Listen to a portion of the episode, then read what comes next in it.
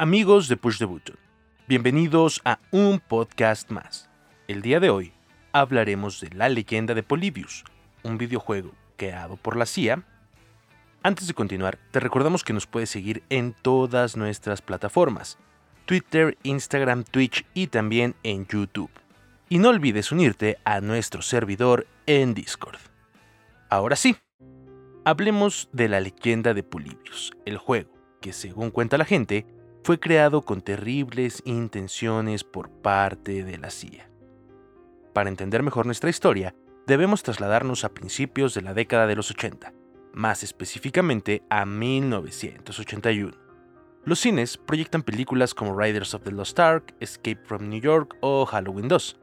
Jesse's Girl de Rick Springfield suena en los Walkman de los jóvenes, mientras que I Love Rock and Roll de Joan Jett ameniza, a través de rocolas, heladerías repletas de adolescentes.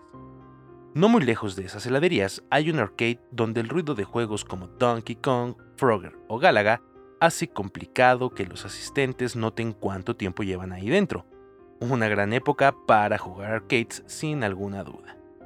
Sin embargo, una extraña máquina de arcade apareció de un día a otro en Portland, Oregon.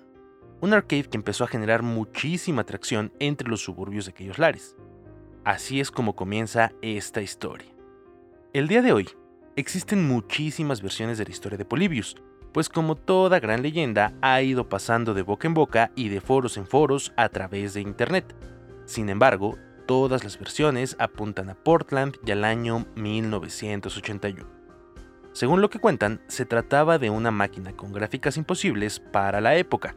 Algunos mencionan que el gameplay y el estilo de Polybius los remetía a Tempest, un arcade de esos días de Atari. En 1981, Nadie, y ciertamente no un adolescente, tenía la tecnología para poder documentar con precisión lo que ocurría en su día a día. Es por eso que descripciones habladas o escritas es lo único que tenemos para imaginarnos qué pasaba en la pantalla de Polybius.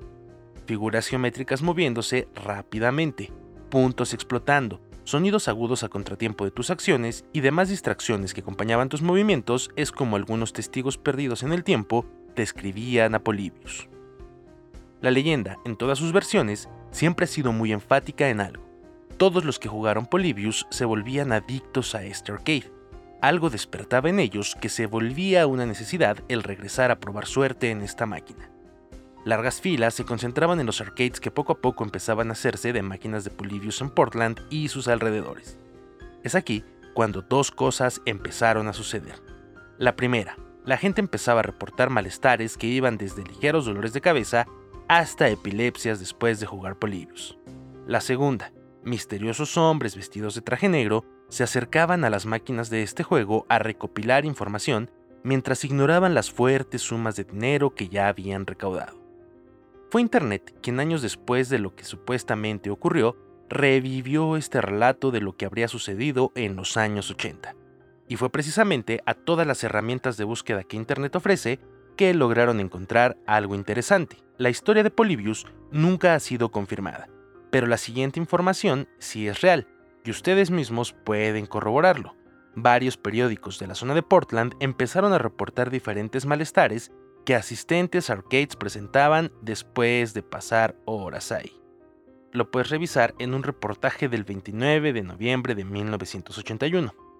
Aunque esto no confirma nada, pero sin duda ayudó a aumentar las leyendas alrededor de Polybius. Algo que nos volvió locos a todos los que investigaban esto fue cuando hicieron la siguiente conexión. En 1994, el gobierno de Estados Unidos terminó de desclasificar e hizo oficial la existencia de lo que hoy conocemos como el proyecto MK Ultra, un siniestro proyecto de la CIA que buscaba lograr control mental en sujetos experimentales. También se revelaron documentos alrededor de los años de la supuesta existencia de Polybius que señalaban el ejército apuntaba sus investigaciones a escuelas, universidades, hospitales, prisiones y compañías farmacéuticas. En la comunidad que investigaba Polybius no era nada difícil pensar que los arcades, lugares de congregación juvenil, bien pudieron ser parte de estos experimentos. Obviamente, la cultura popular no iba a dejar pasar la oportunidad de incluir a Polybius en sus obras, es por eso que hemos visto este gabinete en Los Simpsons, Summer of 84 y demás. ¿Será verdad o simplemente una leyenda urbana que ha pasado de boca en boca a través de los años?